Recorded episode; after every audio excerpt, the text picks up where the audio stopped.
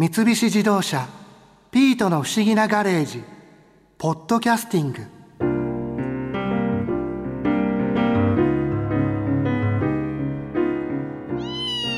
役所さんはマーベル映画見たことありますか？ありますよ。結構好きです。お何が好きです？なんといってもガーディアンズ・オブ・ギャラクシーですね。ああそれは2だなアメリカのコンセクエンス・オブ・サウンドというオンラインマガジンが選んだナンバーワンマーベル映画もガーディアンズ・オブ・ギャラクシーなんですよ。あのだんだん仲間の絆ができていく感じが昔のレディースの特攻隊長をやってた頃を思い出す。レディース？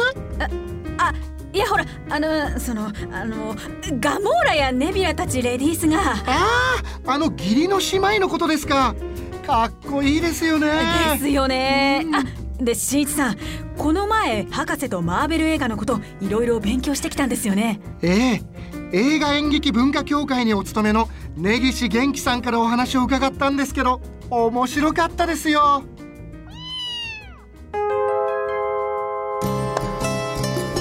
アベンジャーズエンドゲームがすごく人気があったじゃないですか、はい。日本であれだけマーベルの映画が人気が出たっていうのは何か理由があったりするものなんですかね？そうですね。やっぱり2008年の「アイアンマン」がきっかけだったんじゃないかなとは。アイアンマンの1ですよね、1ですね。うんやっぱりこのえーアイアンマンがこうジェット機と並んでドッグファイトをするシーンっていうのはもうかなり映像の中では確信に近かったというか、僕あのアイアンマン1は DVD になってから見たんですよ、はい、あれが実際映画館で公開された時っていうのは日本でもかなり話題になったんですか？いやまだ当時はそこまででもなくて私はそうですねまだ当時高校生だったんですけどまあそれこそスパイダーマンは知ってるけどアイアンマン知らないなみたいな人たちがたくさんいて映画館行ってもあの、まあ、ヒットはしたんですけどまばらと言いますかあんまりこうグッズとかも置いてなかったりとかしたので。そこまでじゃなかったんですね。実はそこまでじゃなかったですね。でもそこから徐々にマーベルの人気っていうのは上がっていったんですか？そうですね。当時はアイアンマン単体の作品なんじゃないかって思ったら実はその後キャプテンアメリカっていう作品が出てきてマイティー・ソーっていう作品が出てきて。であこの作品がアベンジャーズで合体するらしいよ。一緒の世界観だったらしいよ。みたいなのが徐々にこう広まっていってじゃあいざ公開となったらまあキャッチコピーにもありましたけど「日本よこれが映画だ」と。ああいうそのヒーローが集結して一つの映画になるっていうことはやっぱり新しいことだったんですか？当時はかなり革新的だったと思いますまあよく、まあ、いろんなヒーローが集まってみたいなこと実はたくさんあったんですけど単体の作品ずつが一堂に集結するっていうのもなかなかなくてさらに一流のキャストが集結してなかなかなかったんじゃないかなと。あー。じゃああの「アベンジャーズ」の1でかなり日本ではマーベル作品がドーンとヒットしたきっかけになった。まあ、なったと思いますね。キャラクターを知るきっかけにもなったんじゃないかなというような。アベンジャーズというかやっぱり若い女性とか増えましたよね。マーベル映画って実はこうやっぱり大人向けにできているところがあるなとは思っています。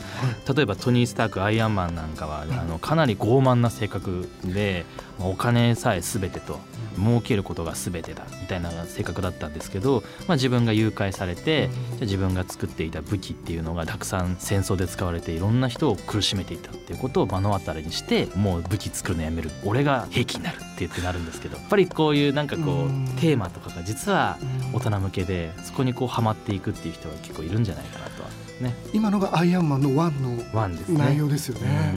あの1の最後にトニー・スタークロバート・ダウニー・ジュニアが記者会見開くって言って、まあ、用意された原稿を読まずに、うん。私がアイアンマンだって言うじゃないですか、あそこがすごい好きなんですよね。うん。しかもぱりそれも伏線になってて今回のエンドゲームでもあれが最後のセリフですからね。あのほぼロバート・ダニー・ジュニアの私がアイアンマンだって言って指パッチンっていうもうねやっぱり粋ですよね。もう演出がいいです。バッチたこのマーベル映画って単体もそうですけど全体的にまあ世界観は同じとしても内容自体も少しこうつながってたりとかキャラクターが別の映画に出てたりとかそういうことも多いんですか？ねあ多いですね。例えばブラックウィドウ役のスカーレット・ヨハンソンなんかはアイアンマン2に出たりだとかホークアイがマイティーソーにちょっと出てるとか、あのやっぱ世界観は共有してるんだぞっていうところがやっぱあるんでそうですね。あのそういうところもちょい役で出ちゃうんだみたいな。この人出ちゃうんだみたいなところも 面白いですよね。確かにしかも一流の役者さんですもんね。例えばマーベルのこの映画って、まあ、日本のマーベルに対する人気って世界と比べてはどうなんでしょうか？ああそうですね。世界と比べるともしかしたら弱いっていうふうに言われていて。ちょっと弱いんですうんそうですね。例えば去年「インフィニティ・ウォー」が公開された時アベンジャーズです、ね、アベンジャーズのインフィニティ・ウォー3ですよね。3が公開された時、はい、世界どこも新記録樹立、えー、インフィニティ・ウォー第1位なんですけど日本だけコナン君が1位だった 有名なエピソード。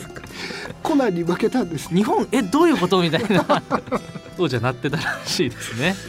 これはなんか理由があるんですかね？あでもやっぱりコナン君はね老若男女みんな見ますしね。アベンジャーズはなかなかこうちょっとオタク的なコンテンツになっちゃったのかなっていうところも。うん。ですけどね、うんうん。例えば日本の中でそのすごくヒットした作品とか、例えば「スパイダーマン」とか「アイアンマン」とかそのメインキャラクターじゃないけどもヒットした映画とか、うん。そういうものって何かあったりしますか、その中だとやっぱ「ガーディアンズ・オブ・ギャラクシー」かね。好きです僕も。2014年の。あれ2014年なんですね。あれはやっぱり日本でもかなりヒットしたんですいやそうですね。ヒットというか話題になって80年代のこう洋楽をバックにおバカ映画としてどんどんとこの悪党たちが悪党を倒していくっていうような アウトロー映画だったのでもうかなりもうそれだけ見ても面白いですあれですよね。アライグマとか木とか筋肉マンみたいなうん。人たちが出てくるなんかこう海賊みたいな人たちの映画ですよね。アライグマが喋るんですいよこんな映画ありますか？ちょっとコメディ路線というか。かなりコメディですね。もうあれだけ見ても全然大丈夫。ああいう映画マーベルの中でもちょっと異質というか方向性が少し違うものなんですか？そうかもしれないんですけどやっぱりマーベル・スタジオの監督っていうのはかなりもういろんな方というか、うん。でコメディに富んだ人を採用するんですけど、まあ、ジェームズ・ガンっていう監督があの「ガーディアンズ・オブ・ギャラクシー」の監督なんですがやっぱその方もディズニーが採用するんだっていう人をやっぱりこうキャスティングしたのでそこが良かったんじゃない。その監督さんはちょっとコメディ路線の映画を撮られてる方なんですか？コメディというかちょっと若干バイオレンスというかたまにこうエロティックなとかあ 実は昔エロティックなことがあって一回こうクビにされちゃったんですーよえあのガーディアンズ・オブ・ギャラクシー2の時に。それは、えっと、1を撮ったその監督がまた2を撮ろうとしてた。ああじゃなくえーですね、えー、1と2を撮ったんですよジェームズ・ガンが。ジェームズ・ガンがはい、そしたら実は昔ちょっとネットでまずいことを書いてしまってはい。それを見つけたあのディズニーがもう解雇っていうことになったんですけど、うん。実はその後いやガーディアン・オブ・ギャラクシーはジェームズ・ガンじゃないと撮れないって言って、はい。署名運動が起こるんですよ。すごい、それが約1年ぐらい続いて、はい。最近やっとジェームズ・ガン復帰ってなった3もジェームズ・ガンが取れるもうファンは「やったー!」っていうのがこの前起こったんですよ。あじゃあ戻ってきたってことなんですね戻ってきましたよかったですジェームズ・ガンありがとうございます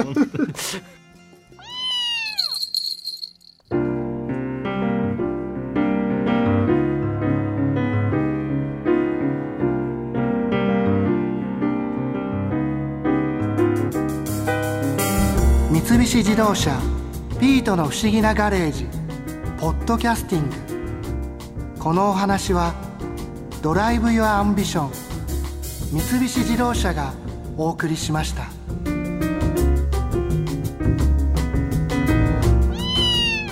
ここで耳寄りなお知らせです。ピートの不思議なガレージをもっと楽しみたいという方は毎週土曜日の夕方5時